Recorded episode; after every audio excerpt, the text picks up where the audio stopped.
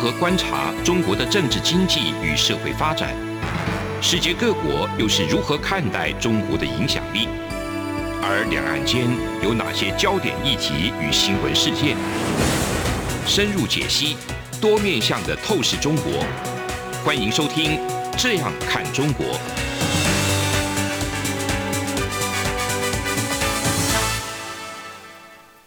各位听众您好，我是主持人蔡明芳。您现在收听的是中央广播电台的《这样看中国》节目，蔡明芳时间。我们今天节目要谈的主题就是贸易数据的背后，跟这个中国以及台湾之间的一个经贸有什么样的关系？哈，那。后面的节目，我们有时间我们会来探讨一下，就是台湾最近要这个发行的所谓的三倍的振兴券哈，最近有一些在领取方式上哈，这个比例上有一个比较大的一个差异，那会不会对于这个振兴有什么样的影响？我们后续有时间也可以来讨论。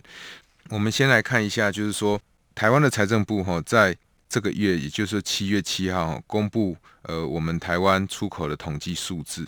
六月的出口呢，我们有两百七十一点三亿美元，那总共减少了三点八个 percent。比较注意的是，就是说电子零组件跟资通讯这两种产品，哦，它的表现是比较好的。也是分别这个创下过去历年单月的新高跟次高的水准。那值得注意的是说，在其中哈，这个集体电路其实突破了百亿美元哈。那我想讲到集体电路，大家都会想到台湾的台湾集体电路公司。那传统的这一个商品哈，却是呈现大幅的这个衰退。所以整体而言哈，那虽然这个数字哈还是衰退的，但是跟其他亚洲四强的国家就是韩国啊、新加坡，还有这一个香港来比，那我们是呈现这个比较正成长的哈，年增是这个整个累计下来上半年，然后就是说是正成长是零点五个 percent。呃，我想有许多人看到台湾跟中国之间哈这个出口的统计呢，在台湾跟中国的这个贸易来看，那三月的疫情。一直不断的这个爆发，事实上从一月中就开始了。那我们节目开播以来，我们也一直持续在关注这个肺炎的疫情。那我们在开播之前，我们就有跟各位听众讲，就是说整个疫情对整个经济的影响哈，绝对不会只有所谓的半年、一年这么短哈，一定会超过所谓的一年。那我们台湾呢，其实对于中国跟香港加总起来的出口呢，我们成长了三点四个 percent。那在四月份到六月份哈，我们的出口分别都是有几乎就是两位数的这个成长，因此有一些人呢，大家看到这一个数据的成长，就很简单的下了一个结论说，事实上台湾政府，在蔡英文总统上台以来呢，试图要去降低对中国的依赖哈，似乎好像没有获得明显的改善。那我想过去从这个马英九前总统以来。到呃蔡英文总统就任以来哈，其实最大的差别就是对于中国经贸往来，那大家会越来越小心哈。在过去的马政府的年代，几乎就是全面的这个开放。那当然在那个时候所看到是中国的市场。那到这个蔡英文总统上任以来，大家可以依序的看到所谓的美中的贸易冲突，以及肺炎疫情对整个世界供应链影响。再到对欧美这个消费端的影响，再到现在我们可以看到整个长江流域大水漫灌，那对于整个供应链疫情的影响会怎么样？我想是我们值得持续在观察的。那为什么今天特别想要来谈一下这个台湾跟中国之间那整个数据的这个增加，它背后代表的意义是什么？是值得我们关注的。我想。再怎么样的解释，绝对不可能会发生说台湾跟中国之间变成台湾对中国的依赖会增加。为什么？这会有几个理由。第一个，中国的经济下行，这个是大家都可以看得到的。从过去大家可以看到，中国要六稳后，后来到六保，最重要就是要保这个就业，还有保供应链的这个稳定，希望供应链不要轻易的这个移动。那你可以看到，从中国政府的一个经济政策的一个走向或转向，以及这个李克强先生他所提出的地摊经济，都可以发现一件事情，就是中国的整个产业的前景似乎没有过去那么好了。那中国的就业市场，我想它是非常险峻的。那什么样的情况下会产生这个地摊经济它可能是一个稳定社会的机能呢？那大家都知道，地摊经济也就是我们俗称的这个地下经济。通常地下经济比较常见到就是我可以不用缴税。那我想我们在常常看到很多路边摊，包含我们台湾特有的这一些夜市的一个经济，其实都很多的商家是不需要去缴税的。因此有很多人会把它称为它是地下经济，在我们传统的经济学的分类里面，什么样的情况下，地摊经济会非常的蓬勃发展，或所谓的夜市经济或摊贩的经济会非常蓬勃发展，就是就业市场相对比较不是那么好的情况之下。那就业市场不是那么好，为什么地摊经济或者是像这样的一个摊贩的经济就会比较活络呢？原因很简单，因为有很多的摊贩哦，你的进入成本是比较低的，你也不需要说我一定要做生意就必须要去开一间店，要去租一间店面，所以我只要有一个摊位。甚至我是一个流动摊贩，我就可以很容易进入这个市场。那我可能去会去卖衣服，卖一些吃的东西，但是不管怎么样，都比我开店做生意的门槛来的低。所以这样的一个经济形态，其实它进入市场的情况是比较容易的。因此就会吸引很多在短暂的时间可能找不到工作的人，或工作不是那么好的这个经济环境之下，就有很多人就试着想要自己去做一点小生意，就会形成所谓这个摊贩的经济或者是地摊的经济。如果一个国家重要的领导人他提到了地摊经济，或者是一个国家不断的去强调他要去保就业。要去确保所谓供应链的稳定，那背后就隐含这个国家整个经济的基本面，它是在往下的。那当经济基本面在往下的时候，我们可以想象得到一件事情：这个国家它对于重要的进口品的需求。势必一定还是会往下掉。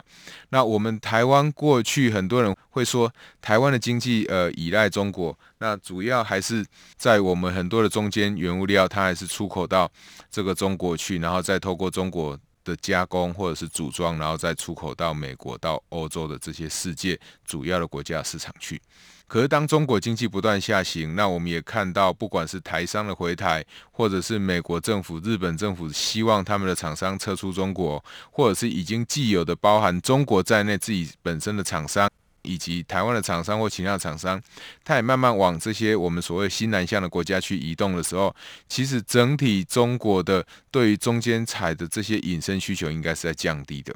所以，从数据上来看。理论上，这个我们对于中国的出口应该要降低。那为什么会出现这个正向数据？其实有一个非常大的可能，哈，也跟我们刚刚在节目中里面提到机体电路有很大关系。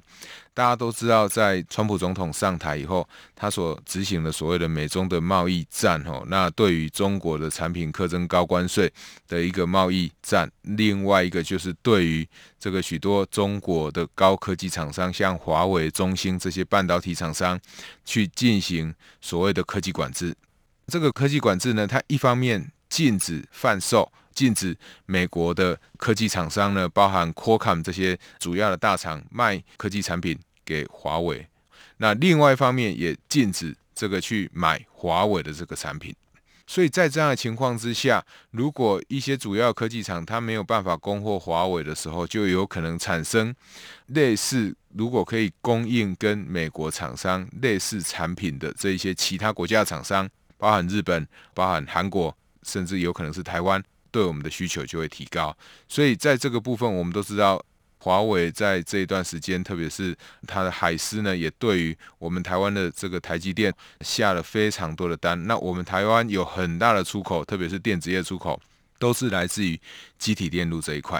所以，如果今天是因为中国的电子厂商、电子大厂对于台湾台积电所生产的产品有很大的依赖的时候，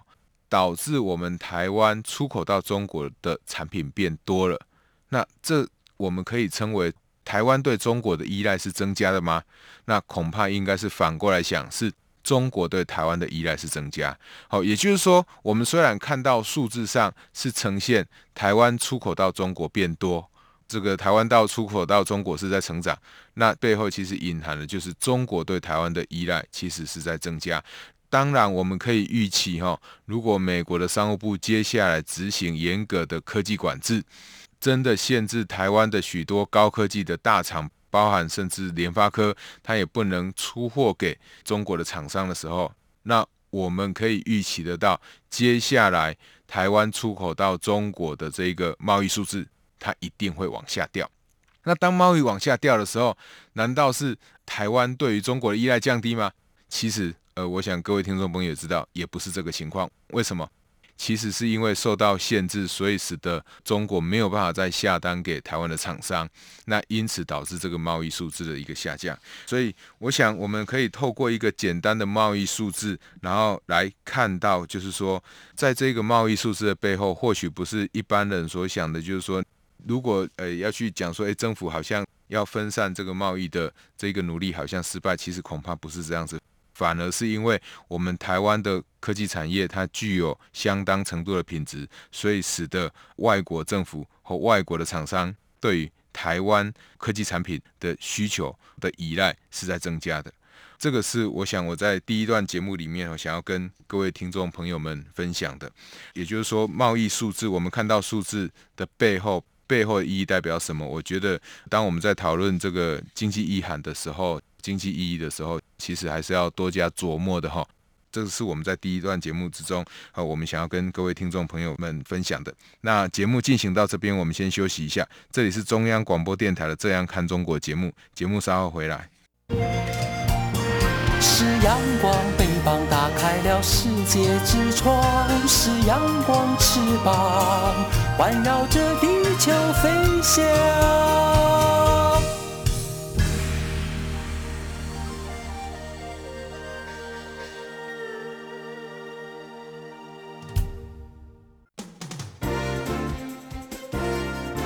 从两岸、国际、历史、文化与财经等角度透视中国的。这样看中国节目，每周一到周五晚间九点三十分到十点，在中央广播电台播出。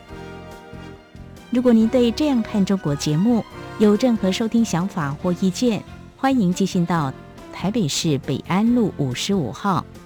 也可以透过电子邮件的方式。节目有两个信箱：二零二零 at rti 点 org 点 tw，或是。二零二零零二零三 news at gmail dot com。再次谢谢听众朋友们的收听与支持，请持续锁定每周一到周五晚间九点三十分到十点播出的《这样看中国》节目。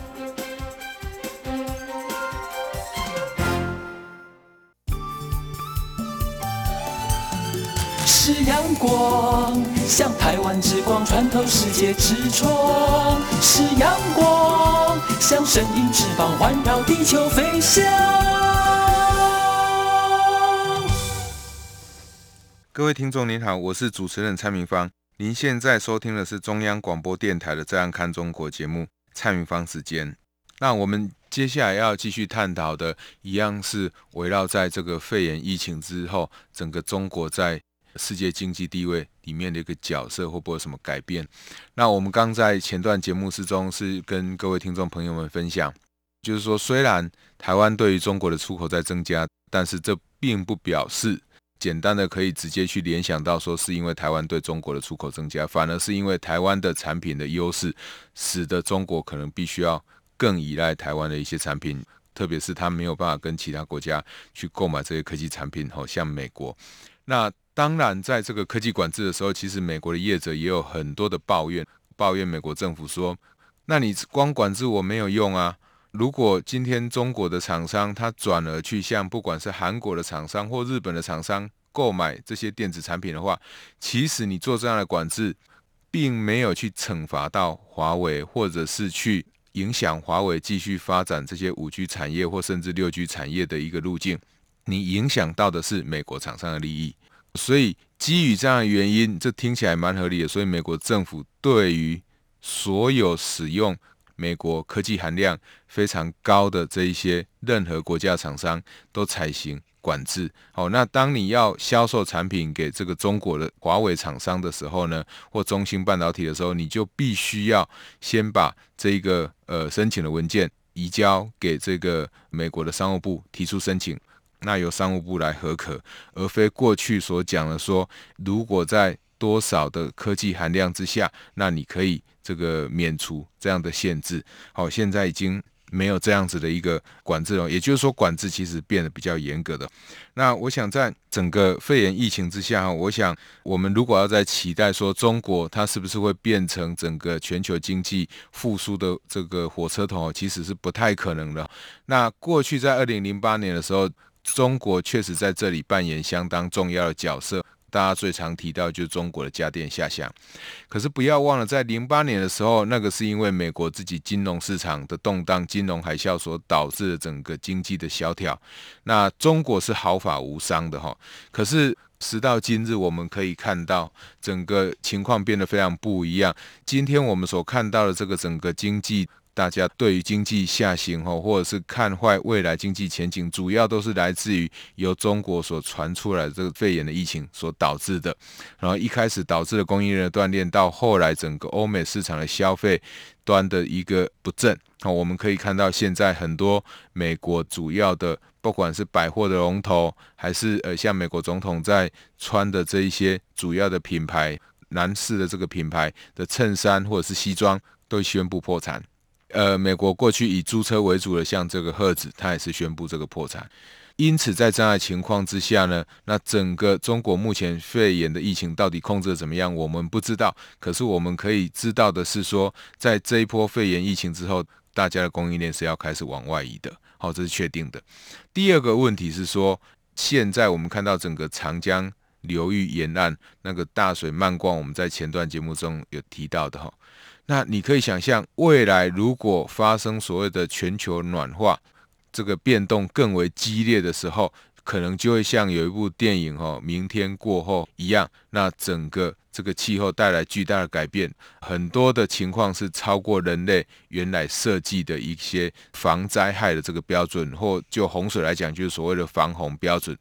好，所以我想现在许多科技产业必须要担心的是。不止分散供应链，甚至你可能要有心理准备。长江沿岸的供应链，将来如果长江真的发生大水水患的时候，那会怎么样？那我们现在当然没有看到像一些媒体报道的说，诶，这个长江的这个三峡大坝有可能会溃堤，没有到这么严重。但是你也不可否认，真的这个持续性的这个大雨，已经造成中国这个长江沿岸许多都市或许多乡村遭受这个水患，已经非常非常明显。那如果再更往下有影响到这些主要的这个工业生产都市的话，那我想整个中国的经济呢，可能会加速的下行。那在前几天。我们在台湾的报纸里面也看到，在中国有传出所谓口蹄疫的这种疫情哈，那这个东西都是呃，我想都是未来中国经济发展很大的一个这个变数。因此，在未来整个经济复苏的动能上，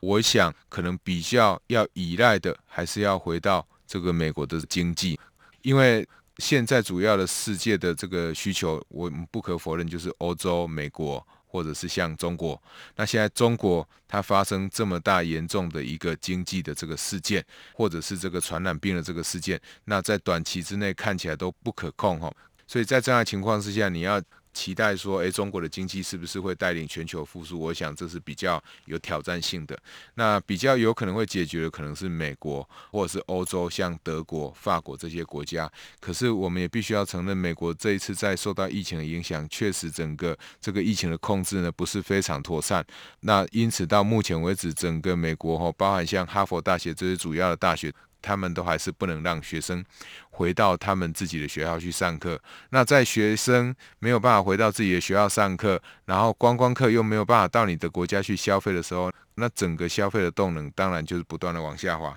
所以我们在前段节目中所提到的，台湾在这一块的感受其实就蛮深的哈。我们在这个电子零组件跟资通讯的适龄产品虽然是有正的成长，但是我们在矿产品或基础产品以及这个橡胶或者是纺织品都呈现大幅的衰退，那这个东西都可以第一个看到，就是说这种非防疫的产品、传统的产品，它就因为整个市场需求的下滑而带来严重的这个伤害。那当然，这个伤害的背后就会带起所谓就业市场的这个冲击，也就是说，放无薪假人数可能会增加。那另外一个就是青少年，他们毕业的时候，他们要找工作就会变得更困难，加上。各国的央行，它为了要控制这个疫情对于整个金融市场的冲击，那从美国开始，大家就不断的实施所谓的量化宽松政策。那这样的政策其实它就直接影响到了年轻人未来的就业，那它也有可能带动所谓的通货膨胀。所以整体而言，我们可以看到整个未来全球，包含美国。我们自己台湾或者是欧洲的各国，甚至是中国在内，整个全球的一个状况其实是不乐观。那台湾大家都常常在讲说，主要是疫情哦，我们做的还不错，所以或许我们在内需，我们在自己国民的旅游上，可能还可以做得不错。过去需要这个出国的，很多人都会称所谓的伪出国。就是搭了飞机，但是到我们离岛，像我们的澎湖，像我们的绿岛，或者是我们的金门、马祖去旅游，就像你出国一样，因为你有搭了飞机，但是实际上你不是出国，所以离岛的消费有可能会增加。那这件事情，我想对台湾来讲是好的，因为这个东西可以增加离岛的一个经济，增加离岛一个就业。但是除此之外，那对我们一般的民生消费来讲，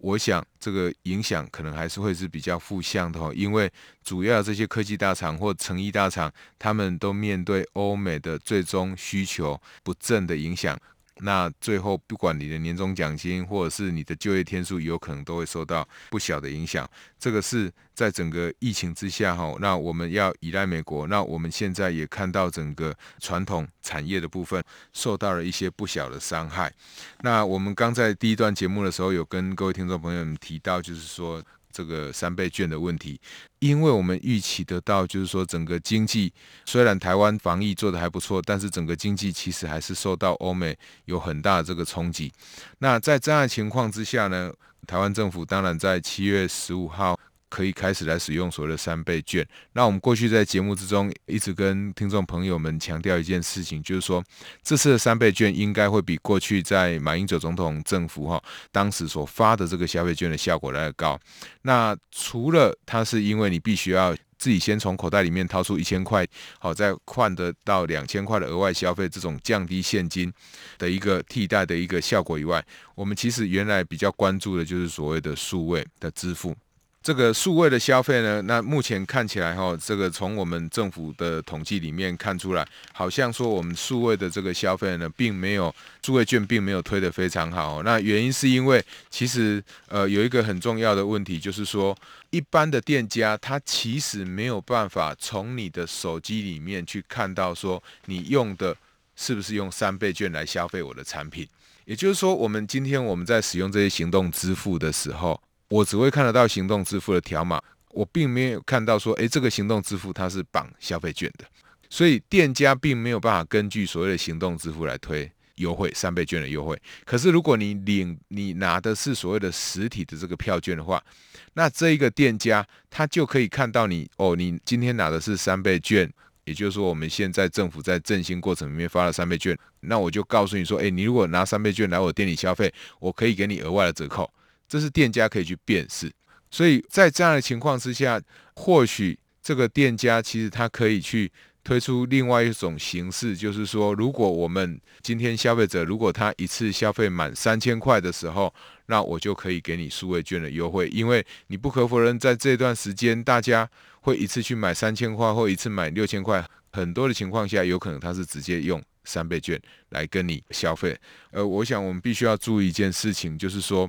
因为我们在这一次，大家考量到整个网络的店家可能受益于疫情的影响，大家觉得冲击可能比较不大哈。但是现实的情况恐怕不是这样子，所以我们就排除掉了一些网络的这个购物。那当你排除网络购物，就变成逼着大家必须要到实体通路去消费。那实体的通路，我可能直接拿纸本的这个三倍券，我也有可能拿数位的这一个三倍券。那如果实体通路业者他没有办法去辨识所谓的数位三倍券的话，其实。最后，数位的三倍券就会变得很少人用。那当然有一些银行业者哈，他们已经推出了一些折扣，但是因为这些折扣其实都有限制使用的人数了，所以当它限制使用的人数，你就会变得说，政府可能必须要去衡量一下，如果我们领的是三倍券，那其实他就帮政府省掉了一些印这些三倍券，还有配送这些三倍券的成本，所以政府或许可以在三倍券。如果今天我们的消费者用的是